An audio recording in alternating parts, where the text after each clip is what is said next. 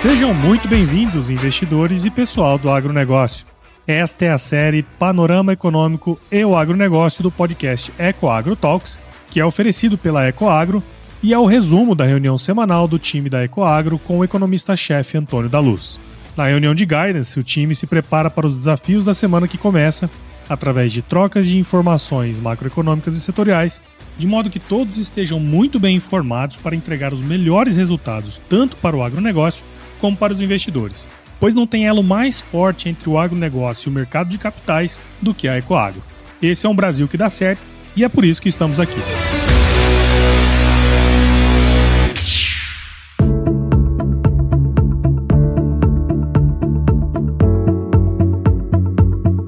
Olá, investidores. Olá, pessoal do agronegócio. Que bom, que bom tê-los de novo conosco aqui na nossa reunião de guidance. Essa que se refere à semana do dia 22 ao dia 26 de maio de 2023. Que bom tê-los aqui.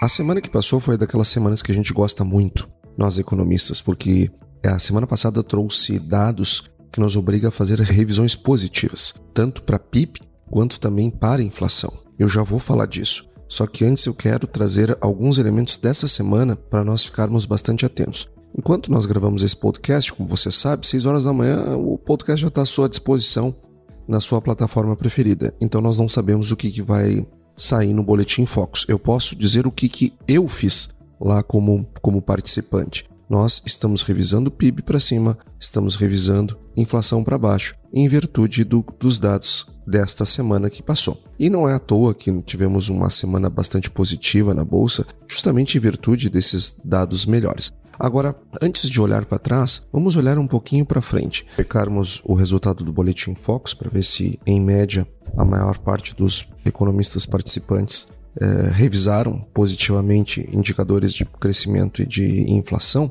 Nós teremos o discurso às nove e meia do James Bullard. O James Bullard ele é o presidente do Fed de St. Louis e ele tem uma postura bastante firme no sentido de manutenção de juros é, em patamares elevados, como forma é, para, para combater a inflação. Ele não brinca com a inflação, ele é um dos tons mais duros dentre os membros do, do FONC, ele é uma das vozes mais ativas é, anti-inflacionárias, digamos assim. Ele é bastante implacável com a inflação, então o seu discurso ele é bastante simbólico, porque, ao que tudo indica, é, pela própria comunicado do FONC, tudo indica que parou o crescimento, não vai mais aumentar juros nos Estados Unidos, mas ouvir uma voz que tem que desde o início tem trazido o FONC para as decisões que tem tomado, porque afinal de contas, enquanto muita gente tergiversava, ele era muito firme na sua posição. Então, se ele é, demonstrar uma tranquilidade maior agora na sua fala, é, eu darei como encerrado o assunto de que, embora para mim já esteja, tá? Mas eu não voto, né? Quem vota são eles. É, eu acho que não sabe mais juro, mas eu quero ouvir muito o que o James Bullard tem a falar, porque afinal de contas eu não tenho dúvida que ele tem um crédito muito grande por ter acertado muito nas suas falas em momentos de muita dúvida, quando o mercado ainda não precificava um aumento de 5 a 5,25 ele já vinha nessa batida há bastante tempo, desde o início do processo. E também teremos outras falas de outros membros do FONC, de outros presidentes de FEDs regionais. Agora, na terça-feira, nós temos a ata. Não, na quarta-feira, nós teremos a ata do FONC. Então aí, bom, ficará tudo na mesa, ficará tudo muito claro é, o que, que foi discutido lá. Mas a fala do James Bullard me parece que fecha bem essa questão. E ao longo dessa semana também temos dados super importantes, os PMIs, né? Os PMIs que são indicadores super importantes para termos uma temperatura mais clara da atividade econômica. E teremos divulgação de PMIs na zona do euro, o tanto o PMIs, o PMI do setor de serviços como o industrial e também o composto. Teremos PMIs também nos Estados Unidos e também na, no Reino Unido, ou seja, com os PMIs que teremos uh, divulgar, uh, essa divulgação nessa semana, nós teremos um panorama um pouco mais claro do quão longe ou quão, ou quão perto está a recessão, a desaceleração econômica, o pouso suave, enfim, o que, que está acontecendo com as economias, tanto da zona do euro quanto da, quanto da Inglaterra, da, do Reino Unido, que não faz mais parte do, da, da, zona do euro, e também uh, dos Estados Unidos. Essas informações são bastante importantes porque, e, e podem mexer bastante com o mercado lá fora. Então você fique bastante atento com eventuais efeitos, sejam eles positivos ou negativos, no mercado brasileiro importado dos resultados que vão vir dos PMIs, tanto da zona do euro quanto dos Estados Unidos. Na quarta também nós teremos a divulgação dos estoques de petróleo bruto nos Estados Unidos, um dado super importante para a formação do preço do petróleo no mercado internacional, que por sua vez, além de ter um impacto do ponto de vista inflacionário em todo o mundo, inclusive na nossa economia, ele gera um impacto no agronegócio. Eu já vou falar disso em seguida. Hoje vamos falar bastante de agronegócio, viu? Vamos falar bastante de agronegócio, vamos dissecar um pouco o relatório do USDA, que não veio nada bom. Uh, agora, uh, quer dizer, não é que não veio nada bom, ele veio dentro do que a gente esperava, mas enfim, é um, ele demonstra um fim de um, de um, de um ciclo bastante positivo, anormal, diga-se de passagem. Nós vivíamos um ciclo anormal, positivamente anormal, e agora a gente deve vir para normalidade. Mas vou falar, isso, vou falar disso mais adiante. O fato é que os preços do petróleo eles foram determinantes para essa socada que foi dada nos preços eh, das commodities agropecuárias. Porque, enfim, quando cai commodity, cai tudo, né? Quando é puxado por petróleo, cai tudo. Depois o mercado reavalia se exagerou no movimento, se não exagerou no movimento. Já falamos disso em outras reuniões há bastante tempo, é, provavelmente mais lá nos primeiros episódios. Agora, o fato é que às vezes o mercado dá uma exagerada, termina puxando soja, milho, trigo, tudo para baixo em virtude de quedas no petróleo. Isso no curto prazo acontece. No longo prazo são os fundamentos que determinam. Agora, no curto prazo, sim, esses movimentos acontecem. Então, uh, estamos aqui todos nós soprando as velas dos preços agropecuários no Brasil. Uma, um resultado ruim do estoque de petróleo pode trazer uh, mais quedas no petróleo e, consequentemente, uh, mais ajustes negativos no preço das commodities agropecuárias no Brasil. Na quarta-feira nós teremos divulgação do IGPM, onde esperamos uma nova deflação para este indicador de inflação ao nível do atacado. E quarta-feira, às 11 da manhã, pare tudo que você estiver fazendo, acompanhar o discurso da Janet Yellen, que é a secretária do Tesouro americano e que, como você sabe, estamos passando lá nos Estados Unidos por um problema bastante grave, que é a discussão sobre elevação ou não do teto da dívida americana. O presidente Biden tem demandado uma elevação do teto da dívida americana, mas uh, para o Congresso, sem a qual, agora em junho, trava todo o governo americano. O governo americano daria um calote na dívida para poder seguir uh, custeando a sua máquina. É algo absolutamente impensável. Só que a Câmara dos Deputados, né, o Congresso americano, ele é dominado pelos republicanos. Então, o Biden não fará isso com muita tranquilidade. E o que que. E só que muita gente está criticando, achando que são questões meramente políticas, sempre assim, né? Quando é um democrata na, no governo, o pessoal tem um pouco mais de paciência. Me refiro especialmente à mídia. Coisa que não deve acontecer. Nós temos que olhar as coisas como elas são, independente se de que lado político está no poder. E é isso que nós fazemos aqui, na nossa reunião de guidance. Porque não interessa o que as pessoas pensam politicamente e o que, que a imprensa reverbera. O que importa é o que vai acontecer no mercado, né? E, e, e, o, que, e o que os republicanos estão demandando é o seguinte: não, tudo bem, eu te dou um limite eh, maior de dívida.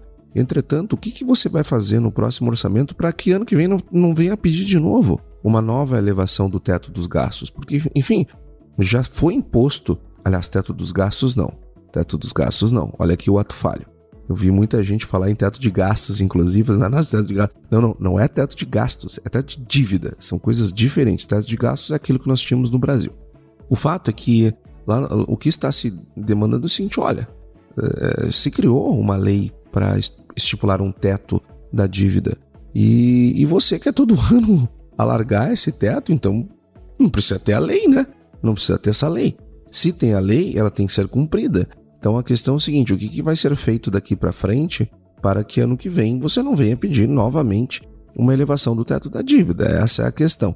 E estava indo, essa discussão ela se encaminhava para um, um bom encerramento, para um bom entendimento, aonde a, a, o Congresso daria o aumento da dívida para o governo Biden e o governo Biden, em consequência disso, daria para o Congresso um orçamento um pouco mais é, um pouco mais enxuto, com alguns cortes, de modo a, a, que o novo teto da dívida seja suficiente para o orçamento do ano que vem. É, inclusive, houve um jantar entre o presidente americano e o presidente é, é, da Câmara é, dos Deputados americana e foi bastante amistoso, todo mundo achou que as coisas iam andar bem, só que nessa semana que passou deu uma escorregada nos acordos e uma bela de uma azedada nas relações. Tanto é que foram suspensas as negociações nessa semana justamente porque eles estavam se distanciando de um acordo e não se aproximando. Então, não, tudo bem, então vamos cada um para um lado, vamos logo para o final de semana, vamos respirar e semana que vem a gente volta. Então isso trouxe uma força muito forte para o dólar, né? O dólar se valorizou frente às demais moedas, puxando inclusive uh, uma taxa de câmbio mais elevada aqui dentro do nosso país, do Brasil. A taxa de câmbio subiu uh, ao longo da semana e muito por conta desse impasse que está acontecendo lá nos Estados Unidos. Aqui no Brasil também ajudou um pouco o mercado uma melhora nas, no, no, no andamento da nova geringonça fiscal que o governo federal mandou para o Congresso e o relator, o deputado Cajado, ele fez alterações é, positivas e negativas no projeto original. Eu vou começar com as negativas, tá? As propostas dele trazem ainda mais complexidade, ou seja, eu já chamava de geringonça porque, é, dada a complexidade, eu acho que uma regra fiscal ela tem que ser simples, ela, todo mundo tem que entender. Uh, o congressista tem que entender, a imprensa tem que entender, eu preciso entender, você precisa entender, a dona de casa tem que entender. Ou seja, teto dos gastos, como é que. Olha, é o que você gastou no ano passado mais a inflação. Ponto. É isso. Acabou. É simples. Todo mundo entende, todo mundo consegue conferir a qualquer momento se a regra está sendo ou não cumprida. É fácil me antecipar a problemas. Agora, quando eu crio um formulismo é, fica tudo mais complicado. Eu, eu crio uma geringonça e, a, e, e, o deputado, o relator, trouxe ainda mais complexidade para algo que já era complexo. Por outro lado, e aí o lado positivo das propostas do deputado, é que ele trouxe penalidades muito mais contundentes para o não cumprimento daquilo que o governo é, fracamente se propunha a cumprir com a, a nova regra fiscal. Então, hoje uh, ficou melhor do ponto de vista do resultado fiscal. Porém, ficou ainda mais complexo uh, a apuração, o acompanhamento e, por fim, a apuração do resultado. Uh, agora, o relator blindou, fez um acordo com o governo e blindou o projeto. Olha, é, eu não vou aceitar emendas da oposição e nem da situação. Uh, os deputados uh, ligados ao governo querem afrouxar ainda mais a regra fiscal daquilo que Fernando Haddad tinha encaminhado para o Congresso, e os parlamentares uh, de oposição querem tornar a regra fiscal ainda mais dura do que, do que foi esta a partir das mudanças feitas pelo relator. No final do dia, o que está se fazendo é política, né? Que, que, aliás, é assim que as coisas devem ser resolvidas. Se chegam em acordos mínimos, acordos, consensos mínimos e se toca as coisas para frente. Mediamente, todo mundo fica atendido. Organicamente, ninguém fica atendido. Bom, mas se, se nem todo mundo concorda, tem que achar o caminho do meio. Me parece que foi isso que o relatório, o relatório do deputado Cajado fez. Trouxe a bola para o centro. E, bom, tá bem, é assim que vai fazer. Ele já disse: não vou aceitar emendas de nenhum dos lados. A oposição fica chateada, a situação fica chateada. Ele já trouxe um ajuste importante para o relatório, para a proposta original, e vamos que vamos. E é assim que será. Então, dessa forma, parece que haverá um acordo para que seja aprovado o arcabouço fiscal nessa semana, um pouco melhor do ponto de vista de resultado da proposta original, um pouco pior do ponto de vista da complexidade. Claro, o elo entre o agronegócio e o mercado de capitais. Agora, seguindo nas nossas boas notícias, lembra na reunião passada que eu falei que nós tínhamos que estar bastante atentos aos dados que sairiam do varejo e do setor de serviços brasileiro? Pois é, nós tivemos dados muito positivos, muito positivos mesmo. E é por isso que nós teremos que, pelo menos eu fiz isso, revisar a projeção de crescimento econômico do Brasil. Agora nós estamos com 1,3%. Essa é a nossa projeção para o final de 2023. Isto acontece porque nós tivemos, por exemplo, o setor de serviços, o resultado mensal, ele veio com crescimento de 0,9, quando a projeção era 0,5, ou seja, veio quase o dobro da projeção para uh, para o resultado de março. E lembrando que o setor de serviços, e aí então fechamos o primeiro trimestre, né? Lembrando que o, setor de serviços é o, maior setor da economia brasileira. Ele ocupa 65% do PIB. Então, ele crescendo bem, é, sem dúvida, puxa todos os demais é, setores para cima. Quando nós olhamos a leitura do resultado anual, resultado anualizado, é, nós, a, a, o valor está em 6,3 quando o mercado projetava que seria estaria em 5% o crescimento acumulado do setor de serviços, ele subiu para 6,3%. E, e subiu mesmo, porque o anterior era 5,2%. Se imaginava que viria para 5%, ou seja, nós teríamos um resultado acumulado no ano menor do que a leitura do mês anterior. Mas não, gente, ele acelerou, acelerou para 6,3%. Então, é de fato, uma excelente notícia que vem do setor de serviços. E dentro do setor de serviços nós temos o varejo. O varejo que cuja projeção era que nós tivéssemos um resultado de 0,8 negativo, ele veio 0,8 positivo. O mercado acertou, só errou o sinal, né? É, nós todos. E por consequência disso, o resultado das vendas é, do varejo anualizadas, que nós imaginávamos que fosse 0,1 negativo, caindo de 1,1 para 0,1, perdendo, portanto, o, o terreno positivo, ele acelerou para 3,2%, gente, 3,2%. Então, a leitura anterior era 1,1, se imaginava que viria para zero e subiu para 3,2%. Ao invés de cair, subiu. Então, que, que coisa maravilhosa, isso nos obriga a revisar os dados para o crescimento econômico brasileiro, uma vez que o primeiro trimestre do ano deverá crescer melhor do que a expectativa que tínhamos anteriormente, em virtude justamente desses resultados de março para o setor de serviços brasileiro, resultados absolutamente positivos. E as nossas revisões também elas terão que ser feitas na inflação, porque eh, nós tivemos queda no preço dos combustíveis. E essa queda ela não foi dada com a nova política que a Petrobras irá implantar, porque ainda não foi sequer divulgada a metodologia. O que se tem são falas, uma do presidente da Petrobras e outra do presidente da República, é, no sentido da mudança, mas não fala como é que será. Ou seja, essa queda aconteceu dentro da atual metodologia e o diesel recuou 2%.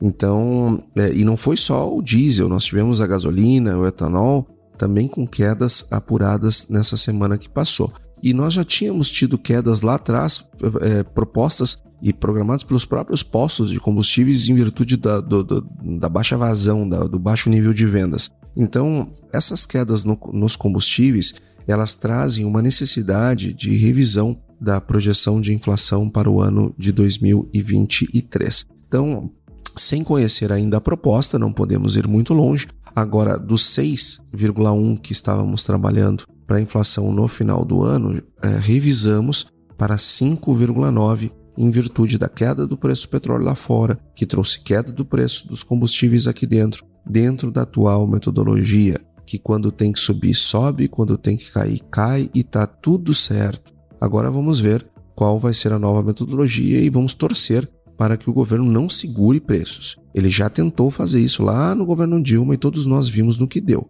Não controlou os preços dos combustíveis, muito pelo contrário, segurou por um curto espaço de tempo, quase quebrou a Petrobras, quase quebrou a Petrobras e gastou um, dinheiro fantástico de dinheiro público para subsidiar consumo de combustível, o que é uma coisa absolutamente absurda. Mas, uh, ou seja, prejudicamos as finanças públicas, prejudicamos o próprio preço no, no médio e longo prazo é, e não resolvemos o problema. Então, é, diminuímos, é, quase quebramos a Petrobras. Então, esse tipo de medida não funciona. Além do mais, quando o governo tomou aquelas medidas lá atrás, prejudicou muito o setor sucroalcooleiro. Muitas empresas é, tiveram problemas bastante graves, em razão de que eu tenho um controle de preço dos combustíveis é, derivados do petróleo, mas e o etanol, como é que ele fica nessa jogada, né? Como eu, eu gero uma concorrência desleal. Então, é, muita atenção a essa nova política de preços, mas agora a política que está vigente hoje ela trouxe queda no preço dos combustíveis e isso nos traz uma necessidade de revisão da inflação para os próximos períodos. E agora vamos começar a falar do agronegócio. E eu quero começar trazendo aqui, antes de entrar a fundo no setor, eu quero trazer duas, duas questões transversais, digamos assim. A primeira delas é o resultado da produção industrial chinesa, que nós tivemos resultado divulgado na semana que passou. A projeção era que o resultado anual, anualizado, ele ficasse em 10,9 e ele cresceu de 3,9 não para 10,9, mas para 5,6, pouco mais da metade do que se imaginava. Então, a, a China, a produção industrial crescendo menos do que o mercado estava esperando, o que é algo é, que preocupa, não tenha dúvida, afinal de contas, o crescimento do agronegócio ele depende muito da atividade econômica chinesa. Tivemos uma safra imensa, precisamos escoá-la, precisamos que a economia chinesa cresça para que a, a, a, demanda global também aumente e nós possamos ter um, um, um pouco mais de fôlego. O outro ponto que eu quero trazer aqui para vocês é que lá na, nos parques de Alberta, no Canadá, o, os incêndios estão praticamente fora de controle. O Canadá está com incêndios florestais terríveis. A Espanha está com uma seca terrível que dentro de breve é, voltaremos a ter aquelas notícias de incêndios na Espanha e em Portugal. Nós, muito em breve, teremos incêndios na Califórnia. E aí eu pergunto: será que é na Amazônia californiana? Será que é na Amazônia canadense? Será que é na Amazônia europeia que tem incêndios? Será que é? Será que é no Pantanal? Não, não, vai ver, não é. Vai ver no Pantanal. Ah, já sei. É no Pantanal canadense, no Pantanal europeu, no Pantanal americano que está pegando fogo e aqueles que ainda não estão em breve estarão. Por que eu estou fazendo esta crítica, tá? E essa ironia? Porque a União Europeia aprovou um projeto de lei que nós já discutimos aqui em reuniões anteriores, que cria uma série de empecilhos para a importação de produtos, sobretudo brasileiros, mas da América Latina de uma, maneira geral. Porque eles consideram que você não pode importar produto de desmatamento ilegal, até aí beleza, sem problema, mas também não pode de desmatamento legal. Gente, toda a produção que nós fazemos no mundo, no planeta inteiro, foi a partir de uma intervenção na, na natureza. Isso é uma coisa óbvia. Uma coisa óbvia. O fato é que o Brasil tem o código florestal mais restritivo do mundo. A Europa não tem coragem de aplicar uma lei dessas como o código florestal para si. É, é, é, nós nos perguntamos, tá, tudo bem, não vai importar de, de produtos é, de áreas que foram legalmente uh, desflorestadas. Mas e, das, e, e, e, o produto europeu, como é que fica? Porque eles também produzem em áreas que foram desflorestadas. E muito, muito, muito mesmo desflorestamento ilegal. E fora o legal absurdo, como foi agora que eh, acabaram com florestas milenares para plantar mais grãos. Agora, agora, agora, este ano que passou.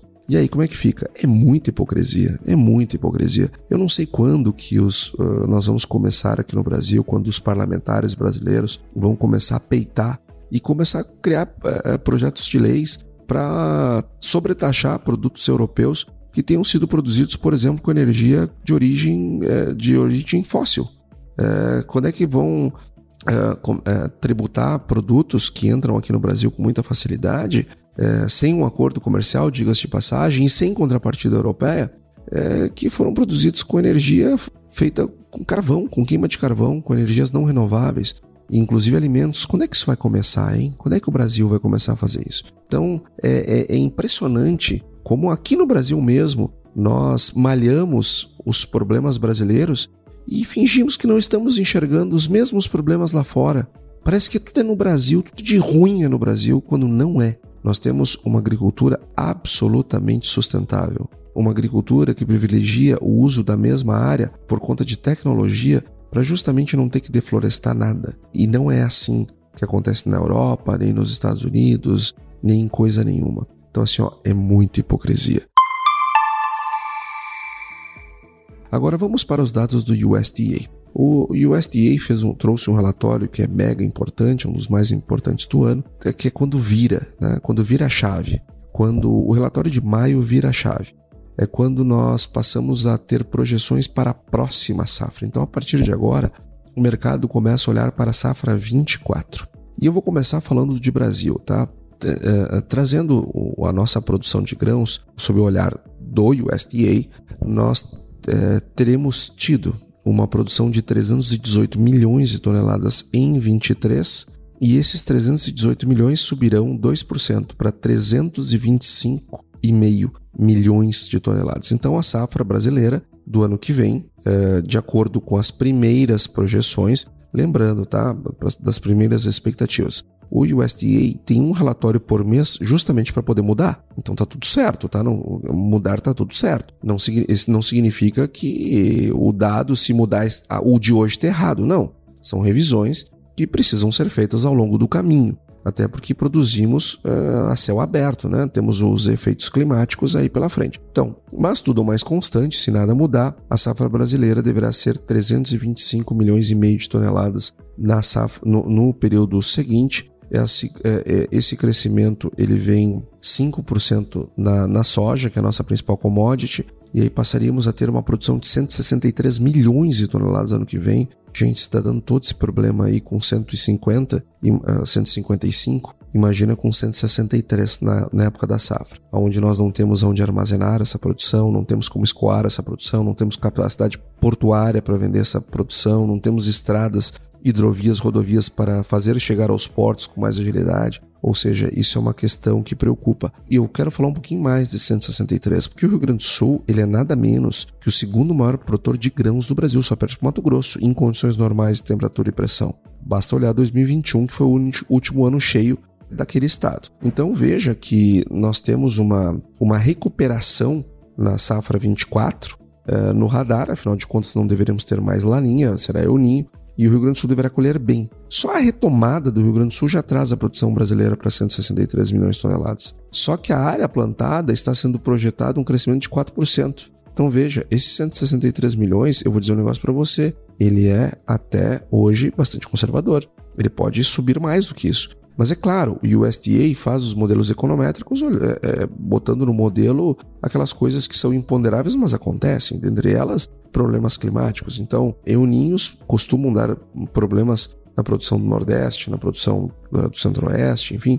Então, no frigir dos ovos, as coisas vão se acomodando. É, se, proje se projeta uma queda de 1% na produção de milho, pra, de, caindo de 130 desse ano para 129 é, para o ano que vem. O algodão crescendo 2% também a sua produção. É, sorgo crescendo 23% e o trigo dando uma parada para respirar. Uma queda de 4% na produção brasileira, justamente por conta dos, dos preços mais baixos. Olhando para o mundo, e aí abrindo aqui um pouco é, produto a produto, nós temos o arroz no mundo diminuindo seus estoques é, no final do, do, do ciclo, diminuindo em 1%, diminuindo em 2% a relação estoque-consumo, aonde nós temos uma produção crescendo pouco eh, e acomodando os, os resultados. Então, o arroz no mundo deve performar bem no ano que vem.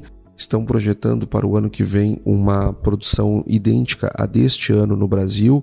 É, é resultado esse que não me parece correto. Arroz cresce no Brasil esse ano, aliás, no ano que vem, em virtude dos preços animadores. Estados Unidos voltando a, a, a, crescer a sua produção 20%, o que é um problema para o arroz brasileiro, porque isso faz com que as exportações americanas aumentem 21% e, consequentemente, dificulte as exportações do Brasil, sobretudo para mercados da América Central e, particularmente, o México. Então, ano que vem, as exportações brasileiras deverão ser mais dificultadas em virtude do crescimento da exportação americana. Uh, o milho no Brasil aliás, o milho no mundo aumentando a produção em 6% para 1,2 bilhão de toneladas de grãos de milho, crescimento de 6% a produção e o consumo crescendo 3%. Então, com isso, produção crescendo menos que consumo, já sabe, né? Estoque final aumenta e aumenta 5%. Isso é ruim para preços, tá? Então, isso aqui é um sinalizador de preços mais baixos para milho no ano que vem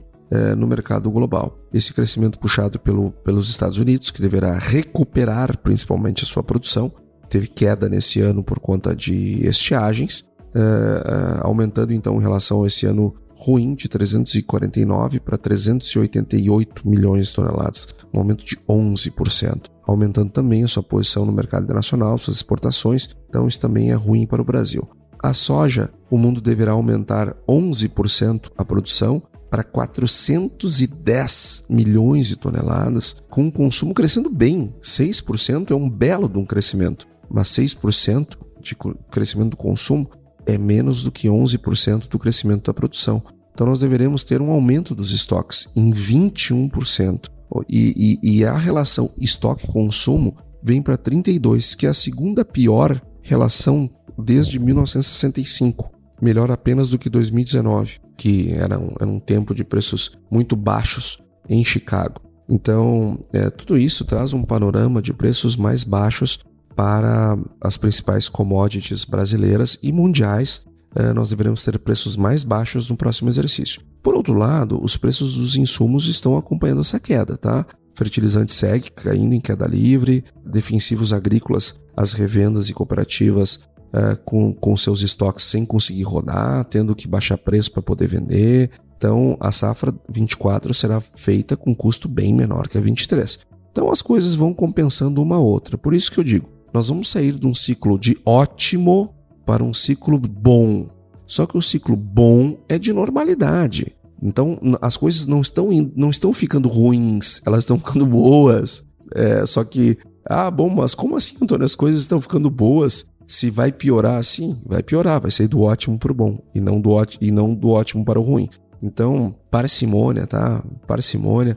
O agronegócio vai seguir performando ano que vem. É evidente que não vai ser um mar de rosas como foram os últimos anos, mas vai continuar bem. E é claro, vai exigir dos produtores mais gestão das revendas, das cooperativas, enfim, do setor do agronegócio como um todo, é, todos os elos da cadeia é, um, é, melhores níveis de gestão, porque afinal de contas as coisas vêm para uma normalidade, mas é, não vemos grandes problemas, isso é assim mesmo, é, faz parte do business e, e, eu não tenho certeza, e eu não tenho a menor dúvida, tenho certeza absoluta que o, que o setor vai seguir performando bem no ano que vem e nos próximos anos, apesar das coisas estarem vindo para uma normalidade.